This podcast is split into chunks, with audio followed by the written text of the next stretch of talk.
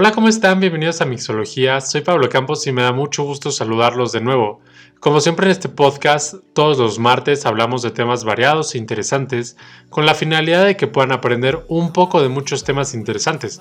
Así que acompáñenme en este nuevo episodio. Recuerden que me pueden seguir en Instagram y Facebook en arroba mixología con doble A. Hola, ¿cómo están? Bienvenidos a un nuevo episodio del podcast. Me da mucho gusto verlos por acá de nuevo. Muchas gracias por pasarse por acá.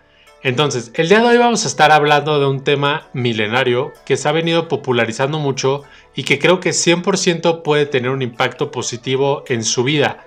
Hoy vamos a estar platicando un poco acerca del Feng Shui, qué es el Feng Shui, en qué se basa, qué busca el Feng Shui y como siempre vamos a estar dando durante el episodio un par de consejos para que si quiere pues puedan aplicarlo en su vida. Ahora, primero que nada debemos de saber qué es el Feng Shui. El Feng Shui pues es una técnica milenaria que, se ha venido usando por muchos años en el oriente del mundo y que se dice que nació de un libro que escribió una persona llamada Wu Pu. Este libro lo, pues, lo escribió hace muchos años y sirvió para dar un panorama mucho más amplio acerca de lo que trata el Feng Shui y de qué, y de qué va el Feng Shui. En español Feng Shui pues significa viento y agua y lo que busca como tal es la armonía y el equilibrio de las personas con el entorno en el que interactuamos día a día. Y para esto el Feng Shui tiene dos grandes escuelas. Son diferentes pero, pero están íntimamente relacionadas entre sí por ser practicantes del mismo principio. La primera escuela de Feng Shui es la de San He, que significa tres armonías. Esta, escuela está mucho más enfocada en todas las formaciones de la Tierra, como por ejemplo montañas, bosques, lagos, ríos, etc. Y lo que busca establecer son criterios de armonía entre las construcciones y estos terrenos de la naturaleza que estamos hablando, de las montañas, de los bosques, entre otros.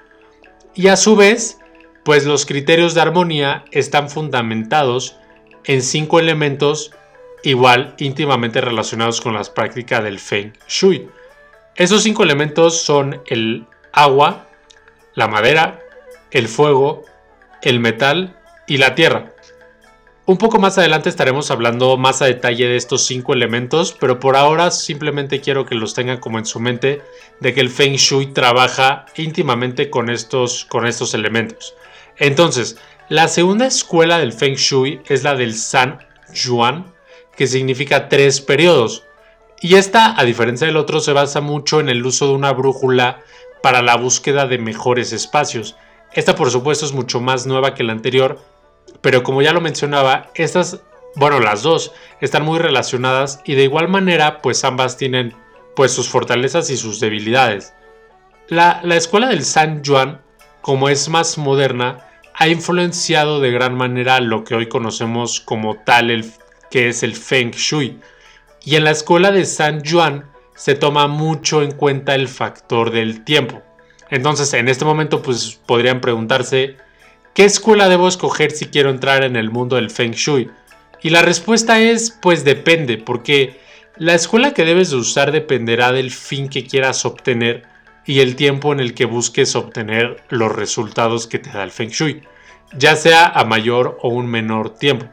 Por ejemplo, si apenas vas a construir tu casa desde cero, pues yo te recomendaría que utilizaras la escuela de San G para armonizar la construcción desde, desde el inicio.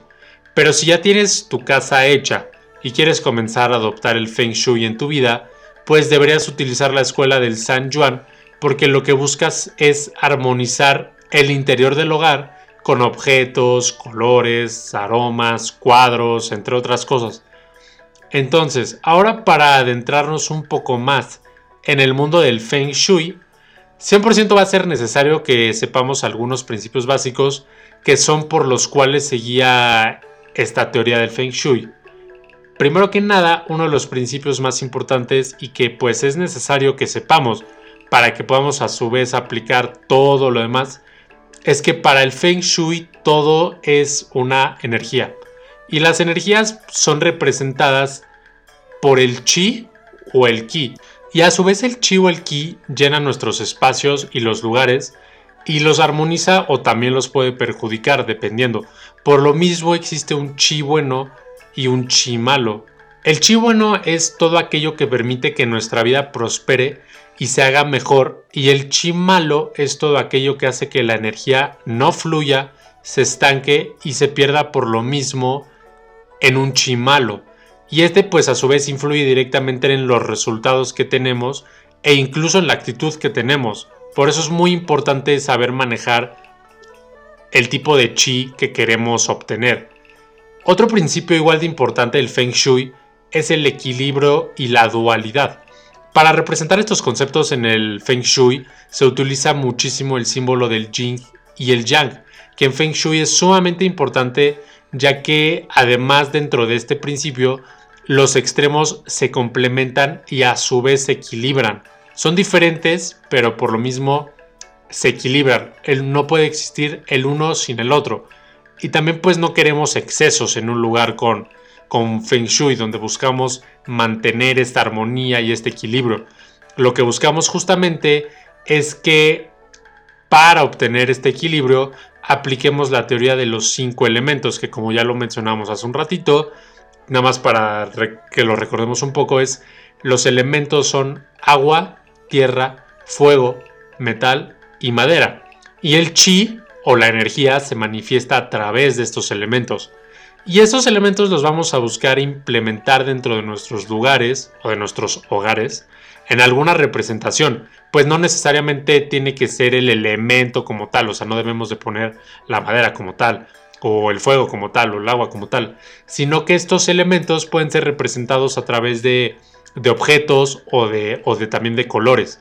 Por ejemplo, la madera representa el calor de la primavera y puede ser puesto en casa o en el lugar que deseemos eh, que se beneficie por el feng shui, con objetos como muebles o el suelo de madera también, por ejemplo, o incluso por medio del color verde.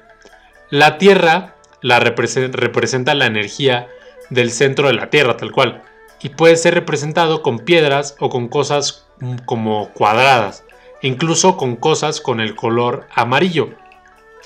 El agua representa la fluidez con lo que todo se mueve. Puede ser representado con fuentes, con estanques o con cosas de color azul.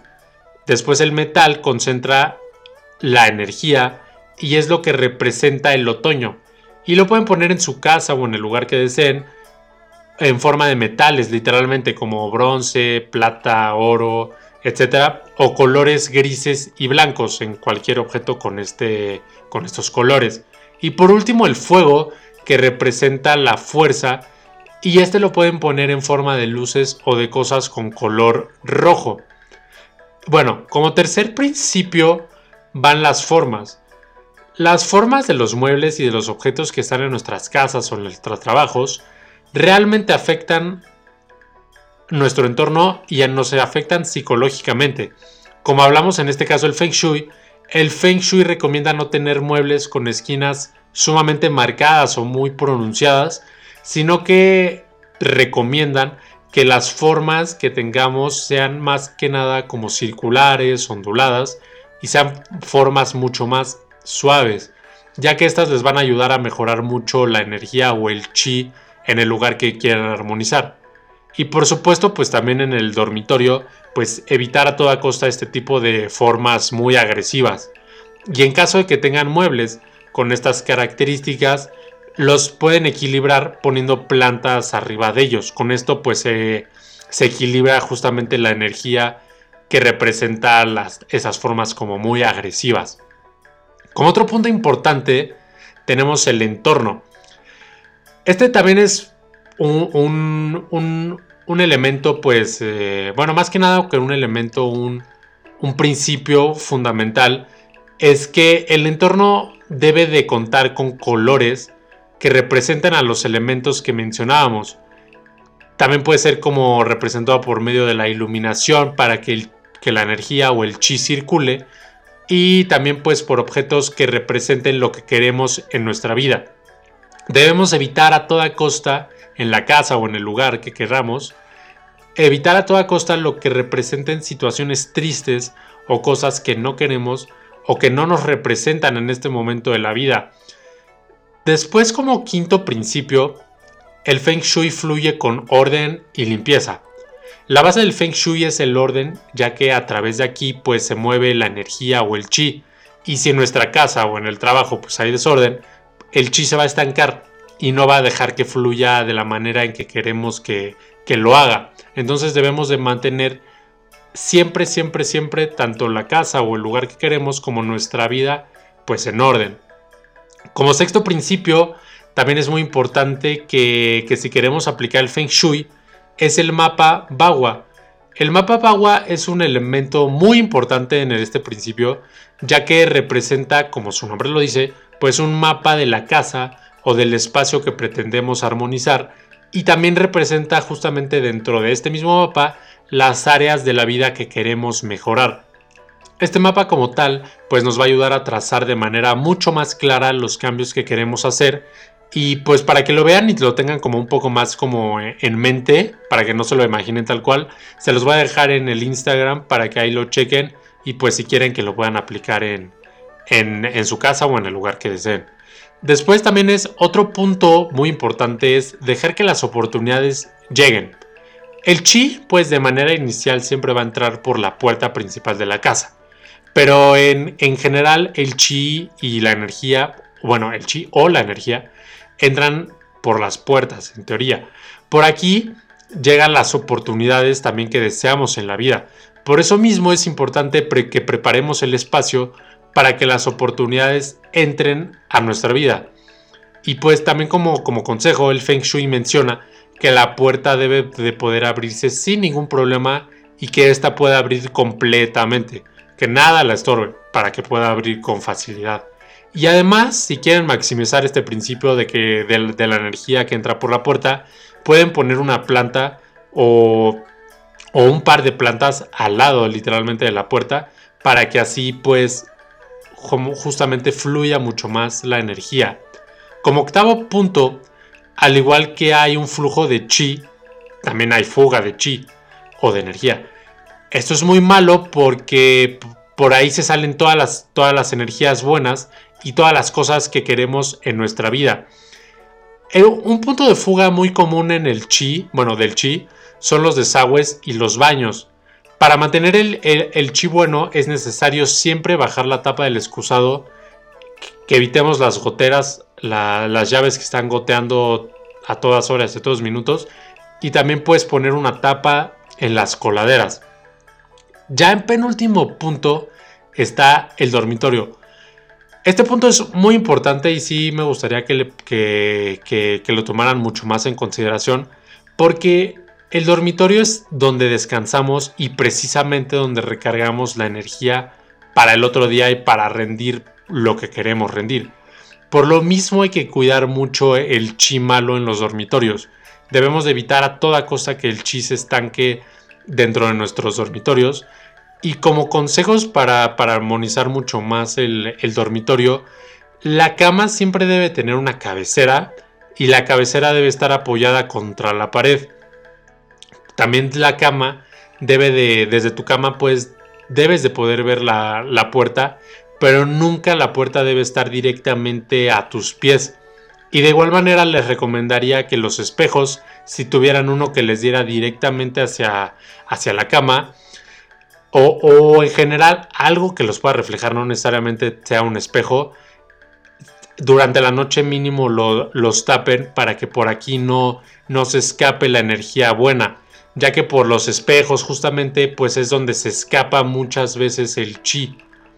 Y bueno, ya por último punto, es esencial que para aplicar todo lo demás pues amen su espacio.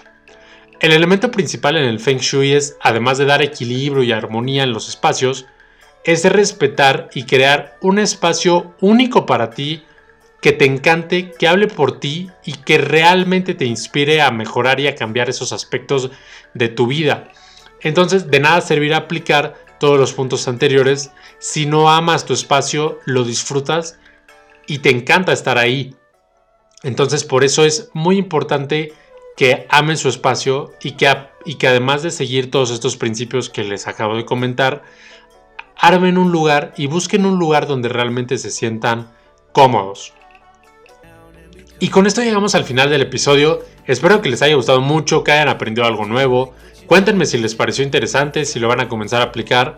A mí la verdad, en lo personal me gusta mucho y les podría decir que realmente algo cambia en ti después de que comienzas a aplicar el Feng Shui en tu vida. Así que si quieren, pues les dejo la recomendación para que comiencen a aplicarlo.